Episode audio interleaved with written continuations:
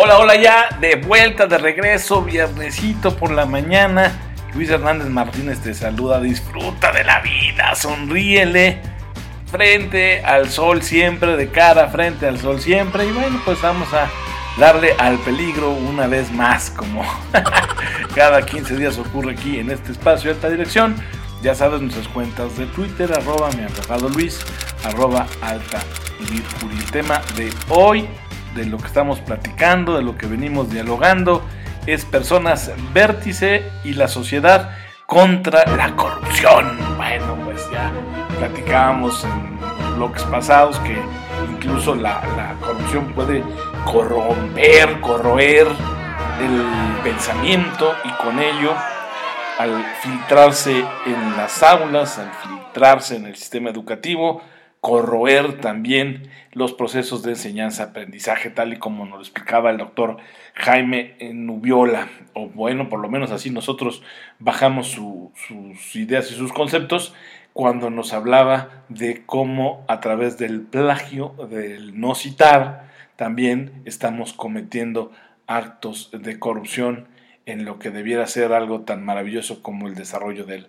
pensamiento eso es en cuanto a lo que nos compartió el doctor Jaime Nubiola, pero en, el bloque 1, en la primera parte del programa que hemos dedicado al combate contra la corrupción, hablábamos con el maestro Carlos Alberto Pérez, vicepresidente global de GOPAC, acerca justo de cómo la, corrupción pues se trasvina, eh, se filtra y empieza a eh, provocar eh, pérdidas, estragos, empieza a generar crisis en la sociedad. Entonces, continuemos con esta charla, con las ideas del maestro Carlos Alberto Pérez, vicepresidente global de COPAC hablándonos de la corrupción.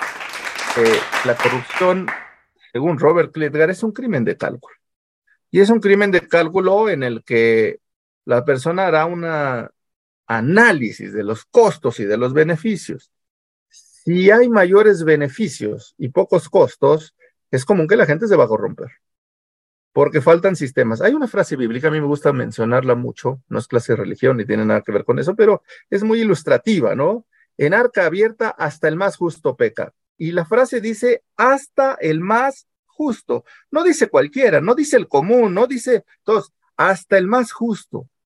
Haciendo una reflexión y un análisis de esa frase, lo que determina es que en esa arca abierta, y si no hay nadie más, entonces si falta un sistema, si falta una visión, si falta un seguimiento, si falta un control, entonces es más fácil que esa persona puede corromperse. Aquí ven dos figuras y dos imágenes una de la garita de San Isidro en la frontera norte de México con los Estados Unidos de Norteamérica, concretamente en Tijuana, y aquí camino hacia Ensenada, bueno, la panorámica que cruza todo y pues llega a esa garita. ¿Por qué está esa imagen ahí? Bueno, sirve de ejemplo porque una persona que viene conduciendo de este lado mexicano puede venir sin cinturón de seguridad, puede venir corriendo a 130, 140 kilómetros por hora, puede traer el volumen del radio a unos decibeles muy altos y va a conducir como quiera, sin, con desorden y todo, pero llegando a la garita de San Isidro, casualmente se pone el cinturón, va a cruzar eh, de manera muy decente y muy respetuosa. Una vez estando en los Estados Unidos de Norteamérica, eh, no superará 30 o 35 millas, tratará de cumplir las normas y dirá, ¿qué sucedió? Estamos hablando de la misma persona, con una conducta de este lado del país, con una conducta de aquel que mucho es lo que sucede, por ejemplo, con los jóvenes eh, en los Estados Unidos, ¿no? Vienen aquí a alcoholizarse, a drogarse, etcétera, porque allá en su país no se los permite. Si lo extrapolamos eso a un concepto de corrupción, estamos hablando de un crimen de cálculo. ¿Por qué aquí no uso el cinturón? ¿Por qué aquí voy a toda velocidad? Porque primero, lo primero que pienso es que no me va a suceder nada, que no me van a detener, que no hay policías, que estarán distraídos en otra cosa. Pero si me llegaran a detener, pues yo podría eh, sobornarlos, ¿no? Con alguna pequeña dádiva, pues no va a pasar a mayores, ¿no? Aun cuando me pudieran llevar a una instancia administrativa o jurisdiccional, pues siempre se piensa que hay una salida. No quiere decir que en los Estados Unidos de Norteamérica no haya corrupción, o no quiere decir que allá no funcione esto. Lo que quiere decir es que el sistema funciona un poco más y entonces por lo menos tendré en la conciencia ese crimen de cálculo. Si ahí accedo a la velocidad, me van a detener. Si yo no uso el cinturón, me van a imponer una multa. Tal vez me retiren la licencia y lo menos que sucederá es que llegaré a la corte y entonces me implementarán un proceso en el cual pueda ser sancionado, me retiren la licencia, no me permitan volver a conducir en ese país o alguna otra sanción económica severa que entonces me haga saber que no debo de actuar esa conducta. Pero estamos hablando de la misma persona. Estamos hablando de dos circunstancias distintas, pero la misma persona que hace un crimen de cálculo. De este lado tengo eh, más beneficios, menos costos, del otro lado tengo más costos, menos beneficios, entonces, eh, pues, eh, tomo en consideración. Pero además la corrupción, aquí hay un mapa de transparencia internacional que nos ve en un rojo candente cómo va creciendo el concepto de la corrupción. Hoy prácticamente no hay país del mundo que se salve. Aún los países que en este índice de percepción de la corrupción están más cercanos a eh, menos corruptos, pues tienen actos de corrupción, solo que la sancionan y la castigan. ¿no? Por ejemplo, en Dinamarca, que es un país eh, lo más cercano hacia el índice de los países menos corruptos, es decir, el menos corrupto de todos y el que aún sigue creciendo y desarrollando aspectos contra la corrupción, pues tiene bien definido. La gente le llama corrupto al corrupto, se denuncian los aspectos. Claro que hay actos de corrupción, no son impolutos. La diferencia es que se sancionan, la diferencia es que hay una determinación de control y, por ejemplo, hasta un detalle tan sencillo, si yo tengo un celular eh, que me da la institución, pues mis hijos no pueden jugar con él porque están haciendo un daño a eh, los recursos públicos. Pero si yo tengo un celular privado, yo no puedo usar el tomacorriente para cargarlo, porque al final de cuentas esa corriente la paga el Estado y entonces es un acto. Algunos dirán que extremo, no, no es extremo, es realidad. Es clarificar cada concepto, cada situación y eso es lo que les permite de alguna manera tener un combate mucho más eficaz la corrupción permea en todos los ambientes, ¿no? Eh, antes, hace décadas, todavía hasta hace algunos años, la percepción general de los ciudadanos en general era que la corrupción solo se daba en el ámbito público, solo se daba entre políticos, solo se daba entre gobiernos. Y ahora hemos eh, hecho un contexto transversal porque pues, la corrupción siempre se ha dado en todos los ámbitos, públicos o privados. Ahora se empiezan a percibir de alguna manera en lo integral pero tenemos, ahí tenemos el caso de la FIFA en el fútbol, el caso de Odebrecht como una empresa transversal que afectó eh, pues varios gobiernos, ¿no? Y que pues en este país todavía no ha generado eh, las sanciones que se, se requieren para este tipo de actos. Y bueno, hasta este estadio que está en Europa, donde se manda a hacer un estadio y luego se siembran una cantidad enorme de árboles en el centro, con lo que, bueno, no tiene razón de ser eh, una acción de gobierno. Sí. Él es Robert Klitgar, él creó una fórmula de la gran corrupción, esta corrupción sistemática que hemos determinado, que es C igual a M más D menos A, que en este caso es eh, transparencia en nuestro caso, accountability en el caso norteamericano, donde corrupción es monopolio, en donde discrecionalidad es la D y donde rendición de cuentas o transparencia es la A. Entonces, la corrupción se genera donde existen grandes monopolios, donde existe un ámbito enorme de discrecionalidad y donde se disminuye la rendición de cuentas, la transparencia o el accountability. Y bajo esa circunstancia, bueno, pues siempre se generarán acciones de corrupción cuando se dé esta fórmula. Algunas definiciones, muy en general, de lo que eh, determinan algunas instancias internacionales respecto a lo que significa la corrupción y la OSD, la Organización para la Cooperación y el Desarrollo Económico, OCDE, considera que la corrupción es el abuso de un cargo público o privado para conseguir un beneficio personal. Abuso de un cargo público o privado para conseguir un beneficio personal, aunque en el caso del abuso, pues eh, eh, está muy ambiguo, muy amplio, pero en general comprendemos de qué se trata.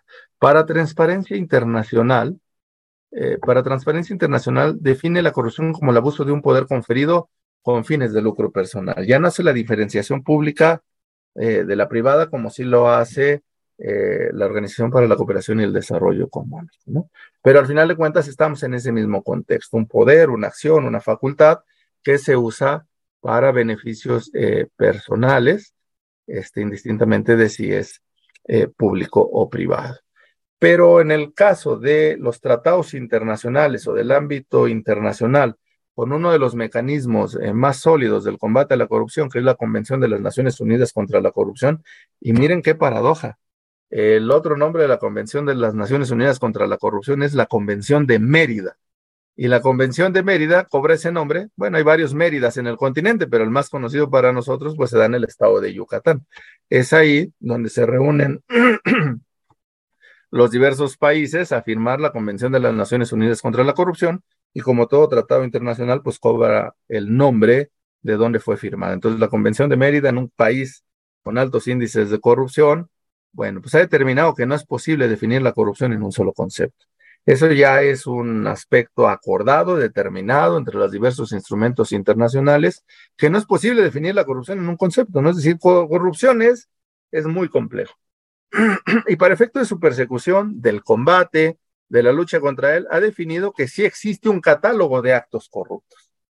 Es decir, no existe una definición de corrupción como tal, pero sí actos corruptos. La gran mayoría de ellos nosotros los podemos vislumbrar establecidos en nuestros sistemas jurídicos comúnmente de índole penal, ¿no? El soborno en el sector público y privado, la malversación en el sector público y privado, tráfico de influencias, abuso de funciones, enriquecimiento ilícito, lavado de dinero, encubrimiento, obstrucción de la justicia y, en fin, eh, de alguna manera vinculados al concepto como tal. Eh, estos son algunos instrumentos que existen en la actualidad, tanto universales y regionales, en el combate a la corrupción.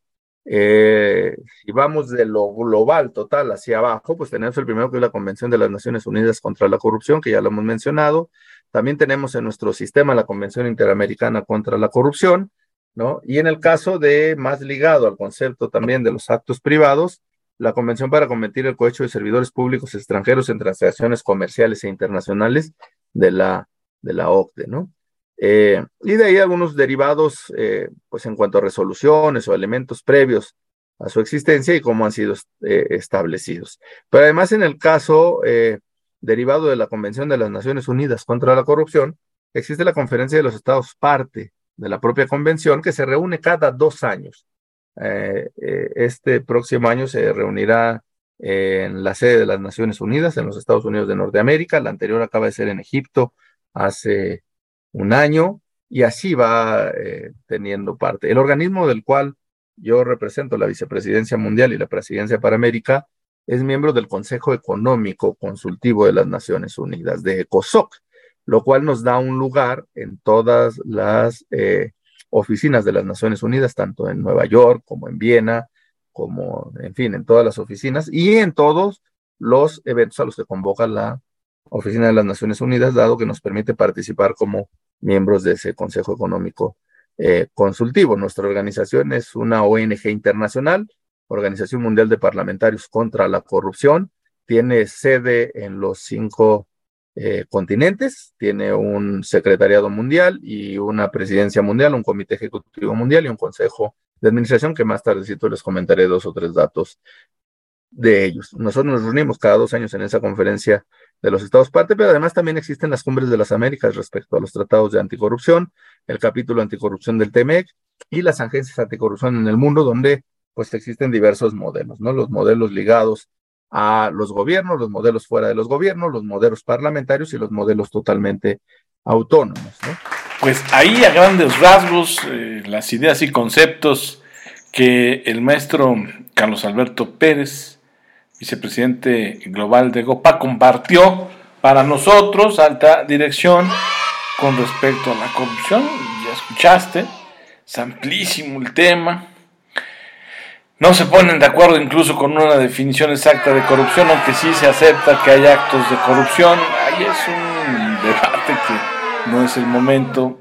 Tengo mi opinión personal, pero tampoco quiero yo eh, hacerte cortocircuito con mis ideas, no ahora, no en este momento, en otro programa quizás, porque el propósito de esta charla, de este programa, justo nada más es sensibilizarte, y lo estaremos haciendo una y otra vez, es el propósito de alta dirección jurídica, de todo el equipo, es el propósito de este programa alta dirección, es el propósito de tu servidor Luis Hernández Martínez, en ocasiones eh, proporcionarte contenidos como el que acabas de escuchar para que reflexionemos juntos sobre qué tipo de nación queremos, ya, ¿verdad? Ahora sí, en serio, de veras, sin, sin, sin argüendes, sin chacota, y que nos conduzca a todos a una prosperidad, a una igualdad sustantiva, a una nación de instituciones justas, en fin, eh, a un país donde eh, la corrupción se combata día a día